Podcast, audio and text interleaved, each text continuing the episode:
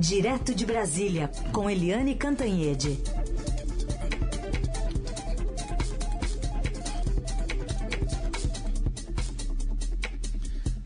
Oi, Eliane, bom dia. Bom dia, Heisen. Bom dia, Carolina, de volta. Bom dia. E bom dia, ouvintes. Agora sim começou 2022, Eliane. É, agora sim, já que você voltou. só por mim, só por isso. Não, começou porque tem muita coisa acontecendo já em Brasília. Tem hoje, né, pronunciamento do presidente Bolsonaro no início dos trabalhos do ano legislativo. Muita coisa pela frente, né? É, hoje o ano político começa começa para valer, porque vai ter a reabertura do Congresso Nacional.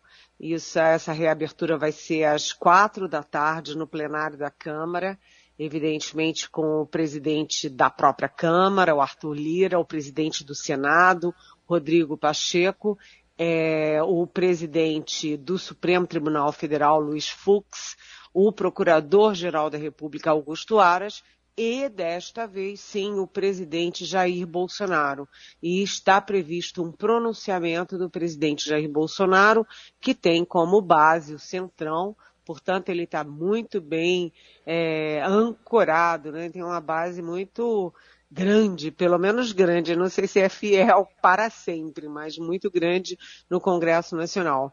É, ontem o Arthur Lira já fez uma reunião com os líderes da Câmara e o Rodrigo Pacheco também já está reunindo os, os líderes do Senado e a intenção é neste começo de legislatura, os parlamentares já se dedicarem a uma questão central, que é a questão dos combustíveis. A Câmara tem um projeto é, de unificação de impostos e de enfim, de é, um modelo para tentar reduzir o preço dos combustíveis. Esse projeto foi para o Senado, parou, e agora o presidente anunciou, o presidente da República, o Jair Bolsonaro, anunciou e o Guedes ratificou que o governo vai apresentar um projeto próprio uh, para a redução de imposto dos combustíveis. Portanto, neste início, né, nessa primeira semana, o foco estará muito em cima da pauta preço dos combustíveis, que atinge todo cidadão, toda cidadã, mas atinge também a indústria, atinge o comércio, é, é realmente um fator aí para emperrar o crescimento brasileiro que já vem bem devagar. É uma é, discussão complexa, porque todo mundo empurra para todo mundo, né? O governo federal, principalmente o presidente Jair Bolsonaro, põe a culpa nos governadores, nos estados. Os governadores já reagiram é, aí diminuindo o ICMS, né, suspendendo o ICMS, que é o imposto estadual, mas eles empurram para o governo federal. E agora uh, vamos ver qual é a solução.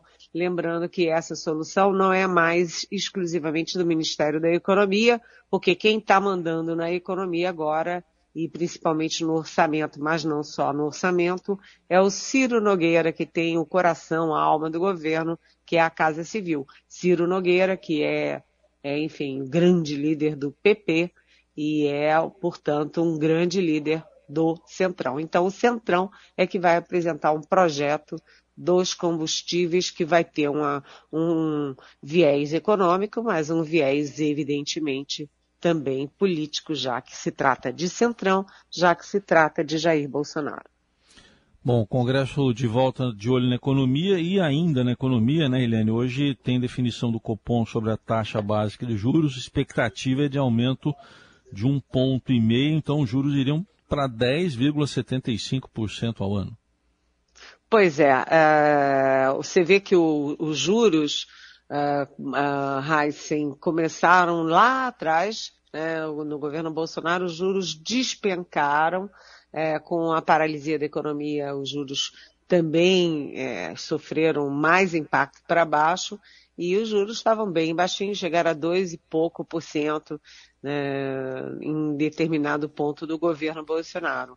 Mas os juros é, vieram subindo, subindo numa desabalada carreira e agora a expectativa do mercado, a própria expectativa oficial é desse aumento que vai levar os juros para 10,75% é, por cento ao ano. Isso significa é, que volta aquela era dos juros com dois dígitos, né, com mais de 10%. Isso tem um impacto enorme no crescimento do país, nas empresas, para os créditos de, dos cidadãos. É, é, aquela história, né? Quando você começa a errar na macroeconomia, uma coisa vai puxando a outra. A inflação puxa juros altos, os juros altos puxam é, mais inflação, enfim, você vai tendo um círculo é, vicioso. Portanto, hoje o mercado, né, nós estamos com um olhar no, no Congresso, na eleição, nas crises, etc., e nas crateras, e, nas, uh, e, na, e na pandemia, etc. Mas hoje o mercado está muito de olho é, nesta, nesta decisão do Banco Central, do cupom sobre juros, e no Congresso Nacional sobre a questão dos combustíveis. Liane Cantanhede, direto de Brasília, para falar um pouquinho sobre a reabertura dos trabalhos do Judiciário, que foi cheia de recados, também para o presidente Bolsonaro, a quem o presidente do TSE, Luiz Roberto Barroso, acabou citando diretamente nominalmente. Vamos o presidente da República vazou a estrutura interna da TI, do Tribunal Superior Eleitoral. Tivemos que tomar uma série de providências de reforço da segurança cibernética dos nossos sistemas para nos protegermos. Faltam adjetivos para qualificar a atitude deliberada de facilitar a exposição do processo eleitoral brasileiro a ataques de criminosos. Sempre lembrando a maior segurança das urnas eletrônicas brasileiras é que elas nunca entram em rede. Portanto, nem o vazamento permite que se comprometa o resultado das nossas eleições. Vamos começar por esse bilhete, Eliane. É, gente, esse, essa, é, essa, esse discurso do Luiz Roberto Barroso foi muito contundente.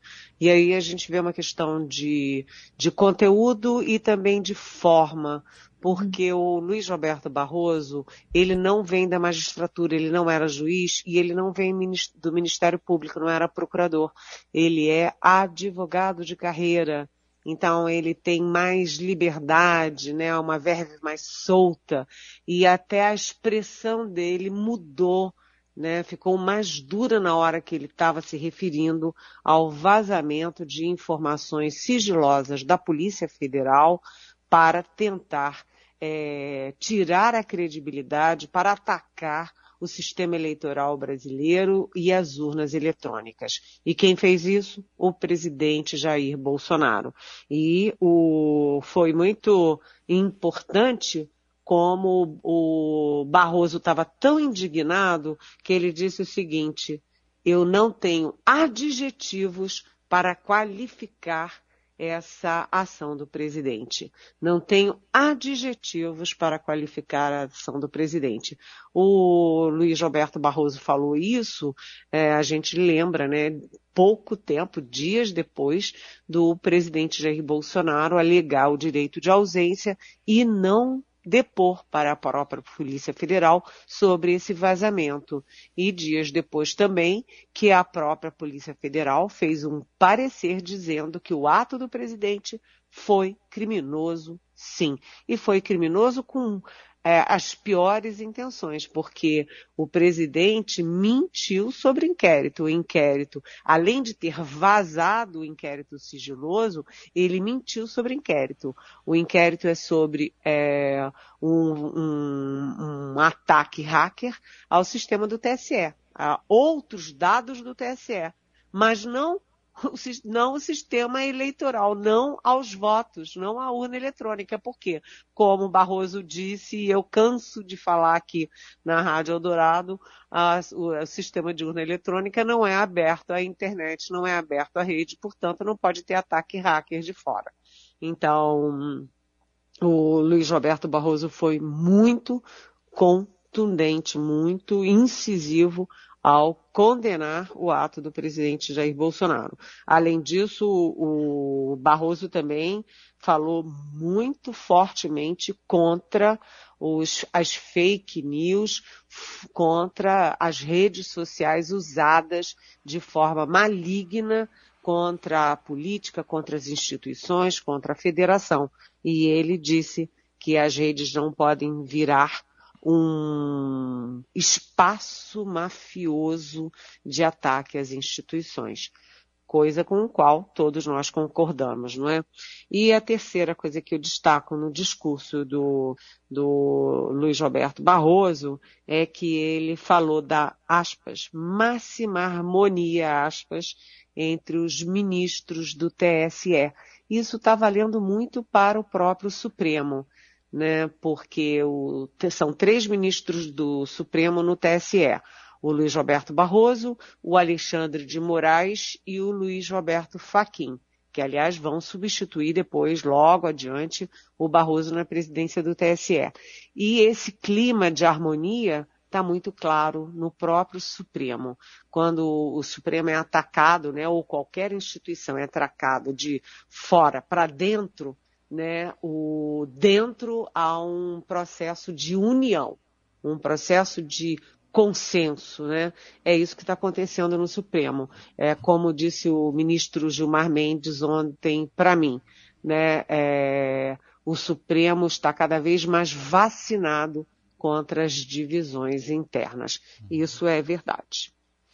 Muito bem, Barroso que até citou os dois ministros que você falou aí, Eliane, o, o Luiz Edson Fachin, que vai sucedê-lo, e o Alexandre Moraes, que é quem vai estar na presidência do TSE nas eleições. A gente ouviu toda a contundência do Luiz Roberto Barroso.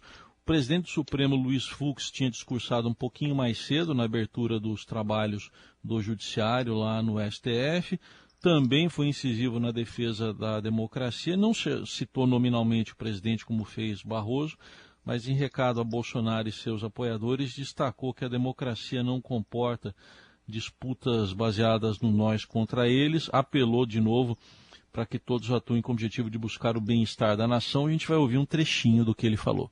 Este Supremo Tribunal Federal, guardião da Constituição, concita os brasileiros para que o ano eleitoral seja marcado pela estabilidade e pela tolerância porquanto não há mais espaços para ações contra o regime democrático e para violência contra as instituições públicas. Nesse cenário, o império da lei, a rigidez do texto constitucional brasileiro e a liberdade de imprensa reclamam estar acima de qualquer que seja o resultado das eleições. Bom, Helene, a questão é que o, o, no Supremo, cada vez mais a gente ouve a, a necessidade de se falar o óbvio, né? É, no Supremo, nas Forças Armadas, na sociedade brasileira, é. nas conversas de bar, não é?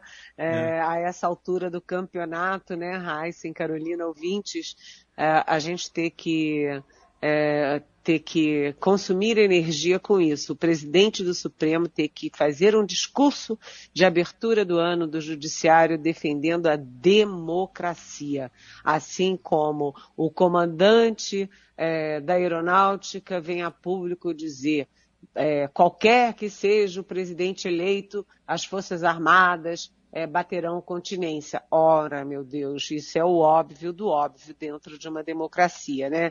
E por que que a gente tem esse ambiente em que vários discursos, inclusive do Procurador-Geral da República, Augusto Aras, fazem é, referência ao ódio né? É porque o clima brasileiro, o clima político está muito contaminado, muito polarizado e muito cheio de ódio Né? Então, quando o filho do presidente da República diz que para invadir o Supremo basta um cabe um soldado, quando o ministro, o então ministro da Educação faz um, um, blá blá blá numa reunião ministerial e ninguém fala nada e ele defende a prisão dos ministros do Supremo. Quando o presidente Jair Bolsonaro aproveita o 7 de setembro, que é a maior data nacional, para ameaçar não cumprir ordem Uh, judicial, né, para convocar estado de, de não sei o quê, né, essas coisas de estado de contra a democracia, não sei o quê.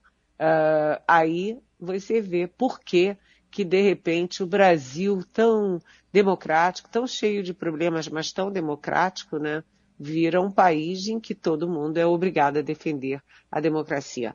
É, diferentemente do Barroso, que vem da, da advocacia e que tem uma verve mais solta, né, mais, vamos dizer assim, mais audaz, é, audaciosa, o, o Luiz Fux vem da magistratura, ele é juiz de carreira, portanto ele tem um linguajar mais formal, mais cauteloso, mais contido. Mas de qualquer jeito, o, o Fux fez um discurso também muito contundente, dando todos os recados, defendendo a democracia, defendendo as instituições, defendendo o equilíbrio da federação e, como ele sempre faz, vamos registrar isso aqui, a liberdade de imprensa.